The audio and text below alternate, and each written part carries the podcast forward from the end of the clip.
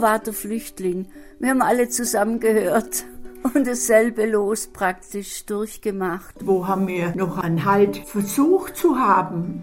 wenn wir keinen Herrgott gehabt hätten. Das war nichts wichtiger. Meine Mutter, die war also nicht begeistert, dass sie ihr Flüchtlingsmädel heiratet. Schlesier und Sudetendeutsche bringen ihre Maiandacht, ihre Begeisterung für die Maiandacht mit. Wir versuchen also das Gut aus der Heimat von meinen Eltern noch weiterleben zu lassen. Weil die Eltern vom Böhmerwald waren, es war ihre Heimat, aber es sind ja trotzdem irgendwie meine Wurzeln auch. Aus der Distanz von 75 Jahren kann man das Ganze als eine Erfolgsgeschichte bezeichnen.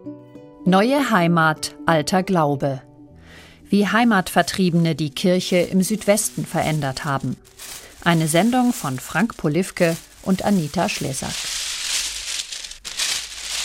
Es ist sorgsam eingewickelt, das Erinnerungsstück. Henrike Hampe, wissenschaftliche Mitarbeiterin am Donauschwäbischen Zentralmuseum in Ulm, hat es extra aus dem Archiv geholt. Das, was ich jetzt gleich auspacken werde,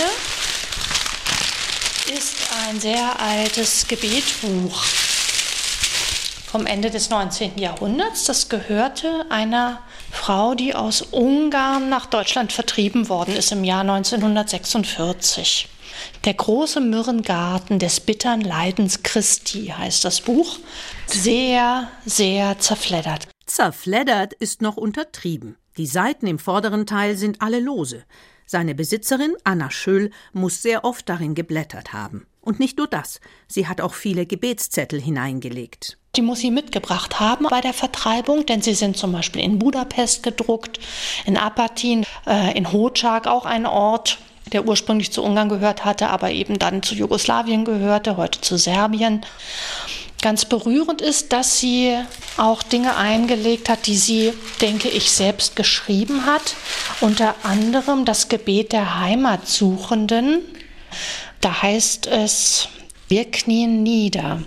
Heiliger Herr, allmächtiger Vater, ewiger Gott, in bitterster Not rufen wir zu dir, getrennt von unseren Lieben essen wir das harte Brot der Heimatlosen. Hilf uns, dass wir nicht verzweifeln und zugrunde gehen. Anna Schüll ist einer von mindestens zwölf Millionen Menschen, die zwischen 1944 und 1948 als Folge von Nationalsozialismus und Zweitem Weltkrieg ihre Heimat verlassen mussten. Manche Quellen sprechen sogar von 14 Millionen. Sie flüchteten vor der sowjetischen Armee oder wurden vertrieben, mit wenigen Kilo Gepäck in Güterwagen geschoben und aus ihrer Stadt oder ihrem Dorf gejagt. Sie stammen aus Ostpreußen, donauschwäbischen Gebieten in Ungarn, aus Schlesien oder dem Sudetenland so wie Maria Jele, geborene Longin. Geboren im südmährischen Neuhaus im heutigen Tschechien, kam sie mit Mutter und Geschwistern über einen Zwischenstopp in Österreich vom katholischen Sudetenland ins ostwürttembergische Heidenheim. Heidenheim war damals fast komplett evangelisch. Es gab nur eine katholische Kirche, weit entfernt vom Vorort Mergelstetten, wo die katholischen Geflüchteten und Vertriebenen auf eine Turnhalle ausweichen mussten. Maria Jele sitzt mit ihrem Mann Reinhold im Wohnzimmer. Sie haben ein altes Foto gefunden. Das war der erste Gottesdienst in der Zypritzhalle, in der alten Zypritzhalle. Ja. Da haben wir am Samstag die Stühle aufgestellt, oben alles gerichtet. Und wenn der Gottesdienst vorbei war, dann hat man das Zeug wieder aufgeräumt und nächsten Samstag ging es genauso. Katholische Heimatvertriebene werden in vorwiegend protestantischen Gegenden angesiedelt und umgekehrt. Dahinter stecken die amerikanischen Besatzer. Sie sind überzeugt, die Anfälligkeit der Deutschen für Faschismus und rechtes Gedankengut hängt mit ihrer extremen konfessionellen Trennung zusammen. Seit Ende des Dreißigjährigen Krieges 1648 sind die konfessionellen Zugehörigkeiten in Deutschland in katholische und protestantische Fürstentümer fest zementiert. Das wollen die Amerikaner ändern und die Konfessionen vermischen. Nach dem Vorbild des Melting Pot of Nations, des Schmelztiegels, der in den USA alle Eingewanderten zu einer Nation werden lassen sollte. Die beiden anderen westlichen Siegermächte Frankreich und Großbritannien übernehmen das Modell und verteilen die Vertriebenen nach demselben Muster. Der Beginn des katholischen Gemeindelebens in Heidenheim ist Teil meiner eigenen Geschichte. Mein Vater stammte aus Oberschlesien, meine Mutter aus dem Sudetenland. Beide lernen sich in den 1950er Jahren in der katholischen Jugend kennen, einer Gruppe, in der sich fast nur Geflüchtete und Vertriebene trafen, erzählt meine Mutter. Die Jugend, die entstand dann da, die waren ja immer in der Kirche und dann hat man sich getroffen, hat dann eine Jugend gebildet.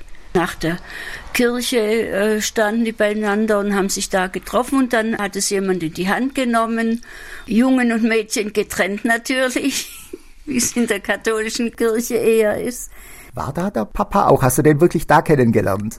Den habe ich in der Kirche schon mit der Familie. Man hat die Familien jeden Sonntag gesehen und die Familien und man kannte sich eigentlich vom Sehen schon seit äh, wir hierher kamen dann.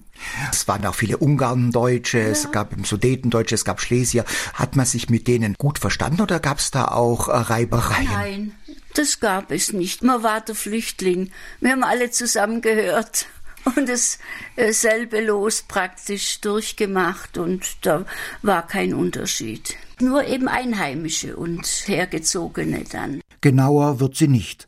Nach einigem Nachdenken findet sie die Schuld an Konflikten eher bei den Zugezogenen. Das war insofern, dass hauptsächlich die Ungarndeutschen ein bisschen selbstbewusster aufgetreten sind. Denn zum Teil waren es ja ursprünglich Donauschwaben, die sagen, wir sind ja heimgekommen jetzt hier. Und die waren einfach auch herzhafter die jungen Männer vor allen Dingen, die haben sich schon ein bisschen anders aufgetreten. Die anderen haben sich eher ein bisschen zurückgenommen, waren nicht so selbstbewusst. So ist es, ja, genau. Die haben sich eingegliedert oder angepasst. Sich selbst und meinen Vater nimmt sie da nicht aus unauffällig bleiben, bloß nicht auffallen. Und wie erleben die evangelischen Einheimischen die ersten Kontakte mit den Katholiken? Gertrud Schädler schließt die Gittertür zur Pauluskirche auf, der evangelischen Heidenheimer Stadtkirche. Ein imposanter neugotischer Bau aus roten Backsteinen. Gertrud Schädler ist Buchhändlerin im Ruhestand und seit Jahren ehrenamtliche Mesnerin. Als Kind habe sie damals mit den Zugezogenen gefremdelt, erinnert sie sich. Also wenn ich jetzt an meine Schülerzeit zurückdenke, wir waren eine große Klasse, fast 40 am Schiller-Gymnasium. Da war es tatsächlich so, dass man zunächst mal auf Distanz ging und zwar beide Seiten. Also man saß als Evangelische neben einem evangelischen Mädchen und die katholischen Mädchen neben einem katholischen Mädchen. Doch dann ist die Neugier stärker als der Argwohn. Ich habe dann eine Schulfreundin gefragt, was heißt denn beichten? Und die hat dann gesagt, ja, wenn man was Schlimmes gemacht hat und dann muss man das dem Pfarrer in einem Vorhang sagen. Da sage ich, ja, und was passiert dann? Ja, dann muss man vielleicht fünf Vater unser beten. Und da sage ich, ja, und wenn man das dann gemacht hat, ja, dann war es vorbei. Also so kam das dann bei uns an. Und dann dachte ich, na ja, wäre vielleicht auch nicht schlecht. Geflüchtete und Vertriebene bringen Bräuche und Riten mit, die nicht nur für die Protestanten in Süddeutschland fremd sind. Rainer Bendel hat sich intensiv damit beschäftigt. Der Theologe, Kirchenhistoriker und Autor hat sich an der Universität Tübingen zur kirchlichen Integration der Vertriebenen habilitiert. Schlesier und Sudetendeutsche bringen ihre Maiandacht, ihre Begeisterung für die Maiandacht mit, äh, die dann eben verstärkt auch gefeiert wird. Zunächst im eigenen Kreis, aber dann immer offener und weiter auch für andere, die daran teilnehmen wollen. Oder für einen Schlesier ist ein Weihnachtsfest ohne die Christmette um Mitternacht im Grunde undenkbar.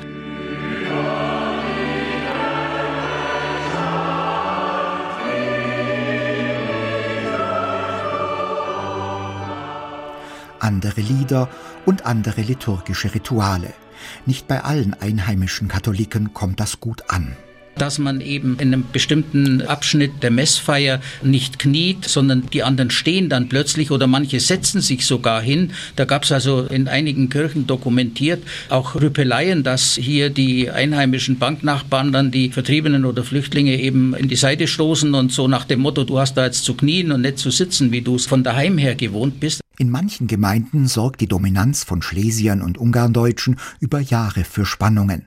Besonders heftig in Waldenbuch im Kreis Böblingen. Da gab es immer wieder Dissens, Konflikte. Bezeichnenderweise hat es keiner der Seelsorger relativ lange ausgehalten. Also im Schnitt war keiner länger als zwei Jahre in der Gemeinde, weil es offensichtlich so schwierig war, auch die unterschiedlichen Vertriebenengruppen zusammenzubringen und für die eine gemeinsame Form und eine gemeinsame Seelsorge zu finden. Überhaupt bringt die Integration von Geflüchteten und Vertriebenen das Gebälk in den Kirchen ordentlich zum Knirschen.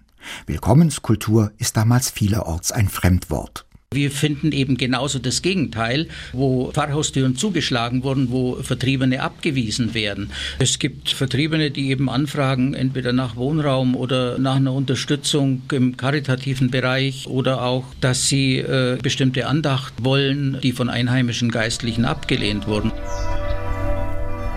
Nicht so in Hüttlingen im heutigen Ostalbkreis. In der fast ausschließlich katholischen Ortschaft bei Aalen gibt es bis Kriegsende gerade mal zwei oder drei evangelische Familien. Dann kommen die Ungarndeutschen, alle evangelisch. Und es ist der katholische Pfarrer, der genau diese Willkommenskultur schafft, erinnert sich Renate Fischer. Ihr Mann war viele Jahre sein evangelischer Amtskollege. Die Pfarrerswitwe blättert in einem Jubiläumsbuch der Gemeinde. So, jetzt schauen Sie mal, dieses ist der Pfarrer Alt, der Priester, zu der Zeit, als die Flüchtlinge eingewandert sind in Hüttlingen. Und er bekam nun fünf bis sechshundert ungarische Flüchtlinge, fast auf einen Schlag in diese katholische Gemeinde. Und er hat alles, alles getan, was er konnte, dass diese Leute Heimat fanden. Von Anfang an. Und die Gemeinde, die ist ihm gefolgt die haben das, was er gesagt hat, auch getan. Die haben die Menschen aufgenommen. Es gab öffentlich keine Widerstände, die man bemerkt hätte, menschlich vielleicht schon irgendwie, aber im Großen und Ganzen nicht. Ab den 1950er Jahren bauen die Ungarndeutschen Häuser in Hüttlingen. Und irgendwann wollen sie ihre eigene kleine Kirche. Sie wollen wieder ein Heimatgefühl. Und der Pfarrer Alt hat die Gemeinde immer zu Spenden aufgerufen, seine katholische Gemeinde. Die haben ganz, ganz viel Geld gespendet, damit dieses Kirchle gebaut werden konnte. Eine evangelische Kirche mit katholischen Spenden und einer Menge Eigenarbeit. An die Einweihung der Versöhnungskirche, wie sie nicht von ungefähr heißt, im Jahr 1966 erinnert sich Renate Fischer noch genau. Ein Paradebeispiel für praktizierte Ökumene. Die ganze Hüttlinger katholische Gemeinde hat gelb-weiß geflaggt. Es ist die Kirchenfahne, die katholische. Und es zog ein riesiger Zug von evangelischen und katholischen Menschen in diese Kirche. Mein Mann war damals der Pfarrer und er hat gesagt, ich bin die Tür. Und dann wurde diese Tür geöffnet und alle zogen ein.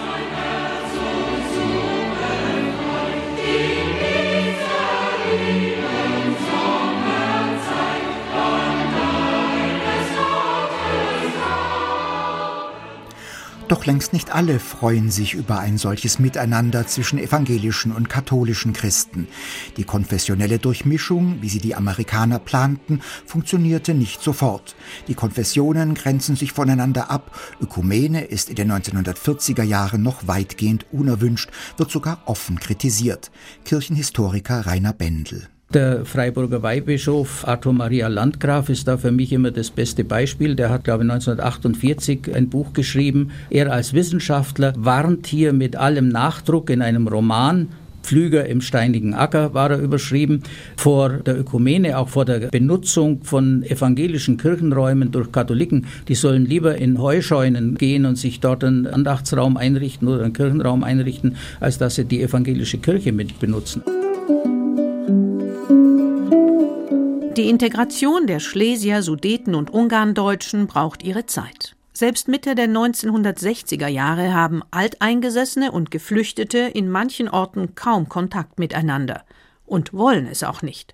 Das zeigt eine Reportage des Süddeutschen Rundfunks aus dem Jahr 1964, gedreht in Leonberg bei Stuttgart. Man ist sich fremd geblieben nach fast 20 Jahren und oft ist Gleichgültigkeit, ja Ablehnung zu spüren, wenn man nach Kontakten zu Vertriebenen und Flüchtlingen fragt. Haben Sie hier in Leonberg Kontakt zu Vertriebenen und Flüchtlingen? Kaum. Nein, auch nicht. Auch eigentlich wenig. Nein. Eigentlich nicht, wenig, wenig. Nö, warum? Diese Berührungsängste spüren auch Maria und Reinhold Jehle, das katholische Ehepaar aus Heidenheim. Wir sitzen am Wohnzimmertisch bei Seitenwürstchen und Butterbrezeln, schauen zusammen Fotos aus der Frühzeit der katholischen Gemeinde an. Maria Jehle trägt eine Fahne auf einer Prozession. Im eleganten, figurbetonenden Kleid führt sie den Festzug an. Ihr Mann Reinhold stammt aus Oberschwaben, ist einer der wenigen katholischen Heidenheimer, die schon vor dem Krieg hier lebten. Gegenüber der jungen Frau aus dem Sudetenland hatte er keine Berührungsängste, seine Familie dagegen schon. Dass Maria auch katholisch ist, half da wenig. Meine Mutter, die war also nicht begeistert, dass sie ihr Flüchtlingsmädel heiratet. Kirchennebensache. Ja, ja. Also da waren wir schon verheiratet, da haben wir schon Kind gehabt, das zweite. Da ja. gab es für mich keine Gratulation oder was, immer nur er und so. Erst nach Jahren bessert sich das Verhältnis zwischen Schwiegertochter und Schwiegermutter. Ein Beispiel von vielen. Alt- und Neubürger nähern sich nur allmählich einander an. Doch irgendwann merken die Alteingesessenen, was sie an den Neuankömmlingen haben. Die bringen die Wirtschaft in Schwung, engagieren sich in Sport- und Musikvereinen. Trotzdem bleibt die Sehnsucht nach der alten Heimat. Viele fordern eine Rückgabe der verlorenen Ostgebiete, wehren sich gegen den Gedanken, für immer zu bleiben. Die katholische Kirche leistet Überzeugungsarbeit. Bischof Maximilian Kallert, der erste vom Papst beauftragte Sonderseelsorger für die Vertriebenen und Flüchtlinge, der bereits im Herbst 1945 mit allem Nachdruck seine Diözesanen und nicht nur die, sondern bei Wallfahrten eben auch Vertriebene aus anderen Herkunftsregionen darauf hingewiesen hat, ihr werdet nicht zurückkehren können. Eure Aufgabe ist jetzt hier, wo ihr seid und euch eben eine ja, neue Heimat, eine zweite Heimat, jedenfalls eine neue Bleibe schaffen. Mit dem müsst ihr euch abfinden. Die Geflüchteten und Vertriebenen integrieren sich und, wie zum Trost, vernetzen sie sich untereinander, pflegen die Traditionen aus Orten wie Grüßau, Gleiwitz oder Glatz.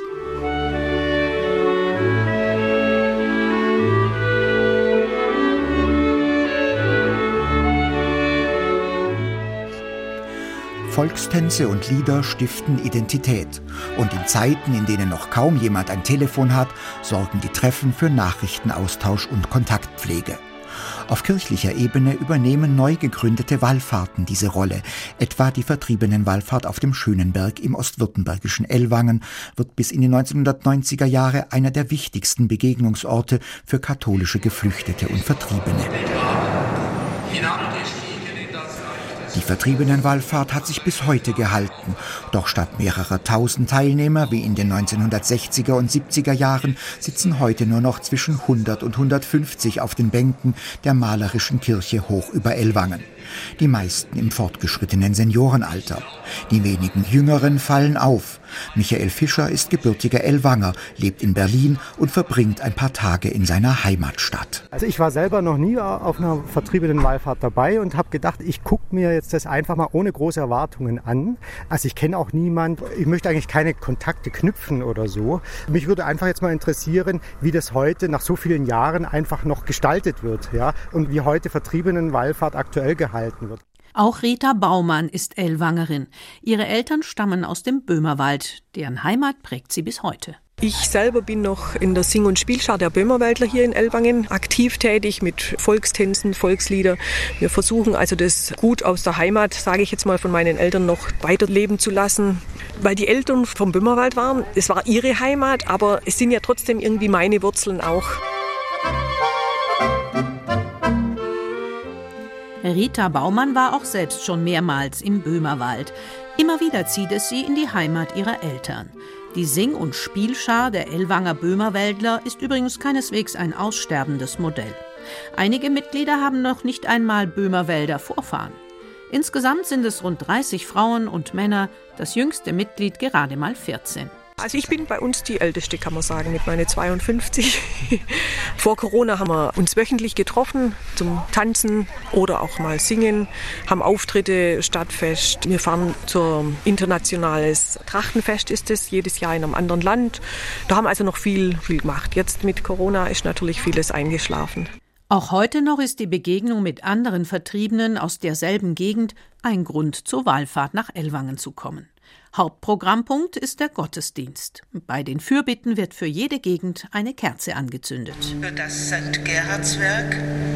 Die Kerze des Gerhardswerks erinnert an die Schicksale der Menschen, die aus den Ländern im Südosten Europas vertrieben wurden oder später ausgesiedelt sind. Wir denken an die vielen Opfer von Terror und Gewalt. Wir denken an die Sorgen der Menschen, die heute in diesen Regionen leben. Die Menschen, die heute in den früher von Deutschen bewohnten Gebieten leben, spielen in jeder Fürbitte eine Rolle. Es geht um Frieden für die Länder, um ein gutes Miteinander zwischen Tschechen, Slowaken und Deutschen, darum, dass die Liebe zu Schlesien Menschen in Polen und Deutschland vereinen möge. Revanchistische Töne, die noch vor 10, 15 Jahren vor allem auf sudetendeutschen Treffen zu hören waren, hört man heute kaum noch.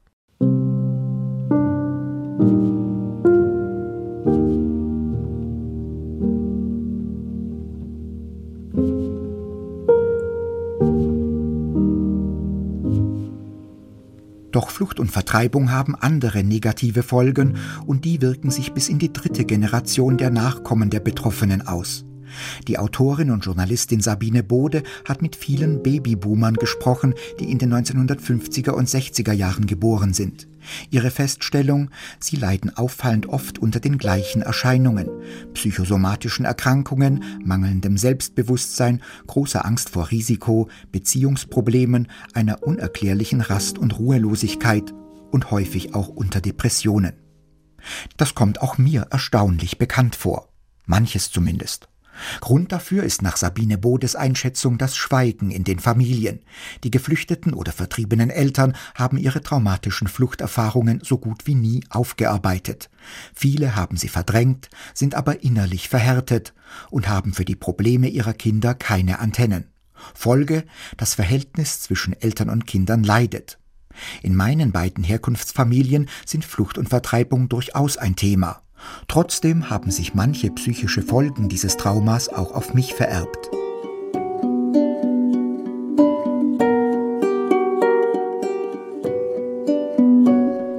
Geflüchtete und Vertriebene haben nicht nur für sich eine neue Heimat aufgebaut, sie haben auch die Heimat der Alteingesessenen verändert. In den Kirchengemeinden haben sie, trotz Anfangsschwierigkeiten, die Ökumene vorangebracht. Die Idee, Protestanten bei Katholiken anzusiedeln und umgekehrt ist aufgegangen. In Heidenheim und seinen Vororten wurden in der Nachkriegszeit drei katholische Kirchen gebaut. In der Wohnsiedlung Mittelrhein kam im Jahr 1988 ein ökumenisches Gemeindezentrum dazu, in geradezu beispielhafter Partnerschaft. Der Gemeindesaal gehört der Diözese Rottenburg-Stuttgart, die Kirche der evangelischen Landeskirche Württemberg. Trotzdem finden sich im Kirchenraum Tabernakel und Weihwasserbecken. Eine absolute Seltenheit. Auch in Hüttlingen hat sich der von Anfang an gute Draht zwischen den Konfessionen gehalten, sagt Renate Fischer, die Witwe des früheren evangelischen Pfarrers. Wir haben auch heute eine ganz große ökumenische Freundschaft. Auch die Pfarrer. Der Pfarrer Stiegele leistet da sehr viel gute Arbeit. Der Kirchenhistoriker Rainer Bendel sieht die Integration der Geflüchteten und Vertriebenen rückblickend als geglückt, trotz des teilweise mühsamen und steinigen Wegs. Integration heißt ja, dass von beiden Seiten etwas eingebracht wird und dann etwas anderes, Neues erwächst. Dann denke ich, hat natürlich auch das Zweite Vatikanische Konzil, aber nicht erst das, sondern allein eben dieses Einbringen der Vertriebenen in das Bistum doch sehr viel an Veränderungen bewirkt und damit durchaus eben zu einem Vorgang der Integration beigetragen.